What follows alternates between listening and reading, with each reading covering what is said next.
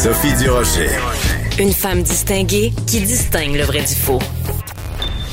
Vous écoutez Sophie Durocher. Cube Radio. Les rencontres de l'heure. Marie-Claude Barrette et Sophie Durocher. La rencontre Barrette du Rocher.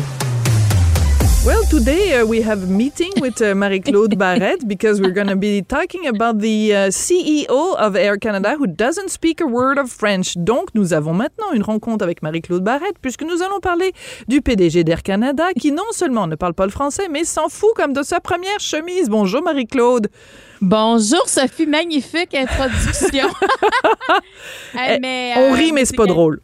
Ben, on dirait que c'est une caricature. On dirait que ça se peut pas, là, tu sais, tout, tout, toute cette affaire-là, là, qu'il soit même pas capable de répondre à une question en français. Je pense qu'on peut accepter quelqu'un qui a de la difficulté. En fait, on accepte quelqu'un qui fait un effort, même si c'est pas parfait, puis un mot en anglais, puis bon, euh, des fois, il y a des gens qui vont sortir des expressions en anglais parce que c'est ça qui leur vient, parce que quand on ne sait pas notre première langue, c'est pas toujours facile. Mais là, on n'est pas là, là. Là, on est dans aucun mot en français et surtout, ce que tu viens de dire, aucune volonté Hmm. de bien vouloir faire un effort parce que monsieur est beaucoup trop occupé pour ça. Et ce qui me choque quand on lit euh, donc tout ce qui sort dans, dans les journaux, parce qu'évidemment maintenant tout le monde s'intéresse à qui est Michael Rousseau. Premièrement, son nom de famille nous indique quand même qu'il vient d'une famille francophone.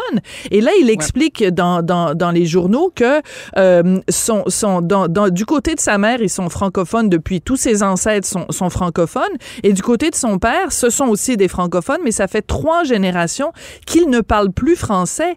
Et c'est d'une tristesse parce que c'est ça qui va nous arriver si on continue pas à maintenir le français.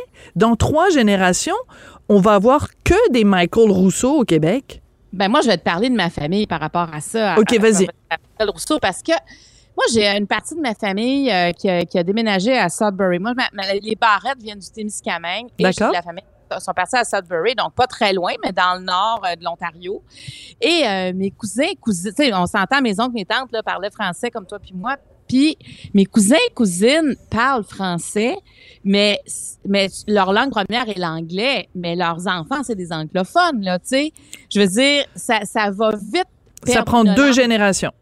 Mais si ces gens-là avaient habité Montréal, je pense pas qu'ils auraient perdu leur langue. Tu comprends? Moi, moi c'est là où j'en suis parce que Sudbury, c'est quand même très, très anglophone.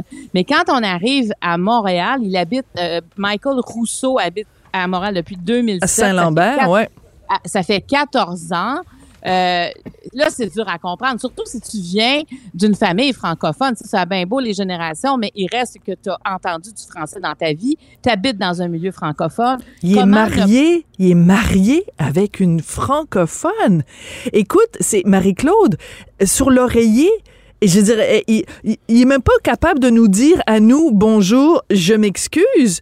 Et je veux dire, puis sa femme parle français, sa femme est francophone. Ça veut dire que même quand on, on il a senti la soupe chaude, il s'est même pas tourné vers sa femme en disant Hey Minou, ça te tenterait-tu ce soir qu'on pratique une coupe de phrases en français pour que ma, ma, conférence mercredi, je sois capable de parler au monde dans leur langue? Ben oui, parce qu'il était devant la Chambre de commerce de Montréal, puis c'est, il, il, il, ce qu'on dit, c'est qu'il a dit quelques mots en français. À Cinq peine. phrases. Cinq, Cinq phrases. phrases. Mais, mais en même temps, as-tu l'impression que c'est un militant? Moi, j'avais l'impression qu'on avait affaire avec un militant. Euh, Tout à pour, fait. Oui. Tu sais, c'est pas ordinaire son affaire. C'est qu'il il en est fier de ça. Là. Ben non seulement ça, mais tu sais quand il parlait avec les journalistes en mêlée de presse après après avoir présenté sa, conférence à la chambre de commerce, il a dit en anglais euh, une expression très particulière. A dit le fait que je ne parle pas français, it is a testament to the city of Montreal. Donc c'est un euh, c'est un point d'honneur de la ville de Montréal que justement quelqu'un comme moi j'ai pu quand même vivre ma vie ici même si je parle pas la langue. Donc, il était en train de dire que c'est un côté formidable de Montréal qu'un unilingue anglais puisse se débrouiller sans parler français. Donc, je suis d'accord avec toi, c'est un militant, c'est un militant euh, euh, pour, pour euh, anti-français. C'est un militant pour le bilinguisme. Je veux dire, moi, je serais pas étonné qu'il vote pour Balarama Holness aux prochaines élections, là. Absolument, absolument. Il a pris position quand même tout de suite après la, sa conférence à la Chambre de commerce de Montréal. Tu sais, c'était pas anonyme. Puis c'est euh, Pierre-Olivier Zappa euh, de TVA qui lui a posé une question en français. Il était même pas capable de répondre. Il a fallu qu'il lui demande en anglais parce qu'il avait rien à faire, il comprenait pas. Alors, sais, de pas de pas comprendre, c'est ça se peut presque pas. Moi, C'est pour ça que moi, je me suis dit, c'est un militant. Tu sais, il y a quand même des limites. Je veux dire, il a entendu du français dans sa vie, là. C'est pas comme si on parlait euh, un dialecte qu'il avait jamais entendu. entendu. Oui, puis ça, Tu sais, moi, mettons, euh, si j'ai quelque chose que je comprends pas, euh, même en espagnol, moi, je parle pas vraiment, en fait, je parle pas l'espagnol, je sais pas pourquoi je dis vraiment, je parle pas l'espagnol, mais il y a des phrases que j'ai entendues, là, puis je serais capable d'au moins faire un effort pour, euh, peut-être, je répondrais en français, mais je pourrais comprendre certaines choses. Mais là, pas comprendre le français quand ta femme est francophone, quand tu viens quand même d'une famille, et surtout que tu habites dans un lieu francophone, euh, c'est inexplicable. Et mon autre question, Sophie, oui, comment ça se fait qu'Air Canada voilà. a engagé un grand patron qui ne parle pas le français et ça s'appelle Air Canada et ça dessert le Canada et le Canada On parle français et anglais. Comment ça se fait que ce critère-là n'était pas important au point de dire, ben, si tu parles pas bien français, au moins, tu vas aller suivre des cours. Puis quand tu vas faire des conférences, tu vas, par- tu vas parler aux gens. Il vient faire une conférence à Montréal, il parle pas français. Écoute, Mais pas non seulement ça, mais c'est la, la direction d'Air Canada nous a menti, ou en tout cas a tourné les coins ronds et a vraiment... euh, euh, S'ils ont pas menti, ils ont pas vraiment dit toute la vérité, parce que quand il a été nommé, Monsieur euh, Rousseau, la question avait été posée au moment où il a été engagé, euh, parce qu'il faisait déjà partie de, de l'entreprise, et euh, on, on nous a dit, euh, il a une connaissance euh, comme euh, conversationnelle, tu il est capable de tenir une conversation en français, mais il va travailler là-dessus et il va faire des efforts pour améliorer son français. Là, ce qu'il nous dit aujourd'hui, enfin, ce qu'il nous a dit hier, c'est je n'ai pas le temps. Donc, quand il a été engagé, c'est faux. Air Canada nous a menti en nous disant qu'il allait améliorer son français. Il n'en a pas l'intention et il ne l'a pas fait au cours des derniers mois. Puis euh, il y avait un peu d'arrogance aussi quand il a répondu à ça. Quand si vous Oui. si, si vous verriez mon agenda, vous comprendriez vite que j'ai pas le temps. Tu sais, il a dit quelque chose qui ressemblait à ça avec un petit ton quand même là. Que c'était- il était pas dans je suis désolé, il était pas dans la vulnérabilité. Non, là, il n'y a eu Rousseau. aucune excuse et c'est là que je reviens sur Air Canada. D'après Ouais. moi, il y a eu un problème de relations publiques, un problème d'image, un problème de marketing. Comment ça se fait que les gens qui conseillent ce monsieur-là ne lui ont pas dit, ne lui ont pas écrit une phrase, en- ne serait-ce que de dire je suis désolé, je ne parle pas français. Juste, comment se fait-il qu'il n'y a pas eu ça? Ou alors, la deuxième possibilité, Marie-Claude, c'est que en effet, son entourage, les gens euh, de la haute direction, euh, les porte-paroles, les gens des coms lui ont dit Monsieur Rousseau, faut absolument que vous prononciez ces phrases-là. Et qu'à ce moment-là, lui ait refusé de le faire. Et à ce moment-là, on revient à ce que tu disais tout à l'heure, que ce monsieur-là est un militant qui est boqué. Tu sais, quand on dit les gens qui sont boqués, qui veulent rien savoir, là, Ouais. on pensait qu'il y en avait plus des gens comme ça. Là. Tu sais, la, la grosse madame chez Eaton, là, on nous a tellement répété que les anglophones au Québec étaient parfaitement bilingues, qu'il n'y en avait pas de problème. Ben, tous ces gens-là qui nous disent depuis des années, depuis des mois, qui nous disent ben, pourquoi vous vous chialez pour le français? Tous les anglophones au Québec, les jeunes, puis tout ça, c'est tout du monde qui est bilingue, qui, qui adore le français. Ben là, on vient de voir que c'est un gros mensonge, tout ça, là. Et, et aussi, je veux dire que Air Canada, je ne suis pas sûre qu'ils savent tout le temps que les deux langues officielles, c'est le français et l'anglais. Moi, à un moment donné, je me suis ramassée à l'aéroport Pearson parce que, bon... euh, À Toronto. un- Ouais. À Toronto, oui. Euh, j'étais à Toronto, j'avais un transfert et euh, le vol que je devais prendre ne cessait d'être retardé d'heure en heure en heure, ce qui est très bon pour la patience. et, euh, et rendu, je pensais, mettons, j'avais décollé à 7 heures le matin, puis, euh, mettons, à 17 heures, là, il y a eu, euh, là, il y a eu comme un mouvement de panique de tout le monde. On disait, ben là, là, on va, est-ce qu'on va dormir ici? Est-ce qu'on va s'en aller? Et là, il est, il est arrivé une personne qui nous a bien expliqué en anglais euh, que finalement, euh, tout était annulé et que ça allait peut-être aller au lendemain matin. Et là, euh, moi, je suis dans un vol qui part de Montréal. Il y a beaucoup de francophones qui Mhm. ne parlent pas l'anglais, qui ne comprennent pas. Alors là, il y a quelqu'un qui dit, est-ce que c'est possible de traduire? Il dit, oui, on peut traduire en chinois. On a un interprète chinois. Tu me Ben là, on était, ben non, ben? Il y avait pas d'interprète en français. Donc, c'est entre nous que tout le monde, on s'est entraidé pour dire, voici ce qu'il y en est. Parce que, tu sais, c'était un peu paniquant quand tu vois tout le monde dire, ah, tu sais, ceux qui comprenaient, ben voyons donc. Puis, là, toi, tu comprends pas ce qui se passe. Et ils nous ont offert un traducteur chinois. Et là, je me disais, mais, mais dans quel monde on est? Puis, on était déjà euh, craqués. Fait que ils nous ont ils, ont laissé les francophones. Il y a personne qui est venu parler aux francophones cette soirée-là. Ça a été entre nous que ça s'est fait. Et ça, c'est Air Canada. Et ça, je me dis, mais pourquoi j'ai pas porté plainte? Je pense que j'avais tellement, j'étais tellement frustrée de tout ce qui se passait dans cette journée-là. Oui, c'était ça. Alors, tu sais, je trouve qu'il y a des fois, euh, en fait, puis il, y a il y a beaucoup, il y a beaucoup de plaintes à Air Canada par rapport aussi à, la langue. Le commissaire aux langues officielles euh, qui fait des rapports euh, chaque année, c'est le cancre. Air Canada, chaque année, c'est le camp qui a en moyenne 80 euh, plaintes euh, par année. Et en entrevue euh, à la presse, M. Rousseau a parlé de ça. le journaliste de la presse lui demande, ben, tu sais, il y a quand même beaucoup de plaintes chaque année sur le français. Et de répondre, M. Rousseau, oui, mais si on, on calcule par rapport au nombre de vols qu'on fait, le, nombre de plaintes est finalement anecdotique. C'est comme une goutte dans l'océan. Puis moi, j'aurais eu envie de répondre, Monsieur Rousseau, chaque plainte, c'est une plainte de trop. Chaque fois qu'il y a quelqu'un qui se plaint, ça veut dire que vous nous avez pas donné un service bilingue. Lui, il faisait juste une question de statistique. Mettons qu'il y a, euh, tu sais, euh, je sais pas, moi, je vais dire un chiffre, 3 millions de vols, puis qu'il y a 1000 euh, vols où il y a eu des plaintes. Mais on s'en fout.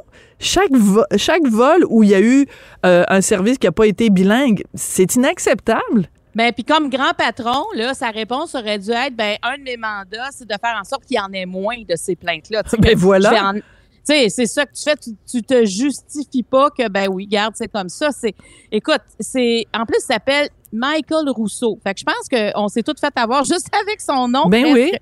Tu sais, je veux dire, parce qu'on, est-ce qu'on pourrait appeler ça de l'appropriation culturelle? On a l'impression que c'est un, tu sais, qu'il y a un côté anglophone, un côté francophone, ce qui représente bien à quelque part le Canada. Oui, exactement. c'est euh, le, Rousseau euh, euh, n'est pas utilisé en tout cas sur le plan francophone, mais mais ce dossier-là, en tout cas, ça nous a tous choqués. Puis je regardais la une du journal ce matin où il le cite en anglais. Tu sais, c'est rare qu'on va mm, voir ça, mm.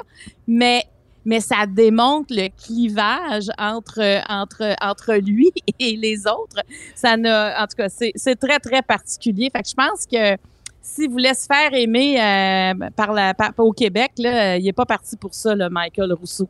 Et je reviens sur ce que tu nous disais, ton anecdote très, très, très révélatrice de ce qui t'est arrivé à Pearson. À Pearson. Euh, quand, euh, pour, pour ces gens-là, euh, quand tu es à Toronto, être bilingue, c'est parler anglais et chinois. On regarde Mary Simon, la nouvelle gouverneure générale du Canada, elle dit, ben moi, je suis bilingue je parle anglais et je parle une langue autochtone.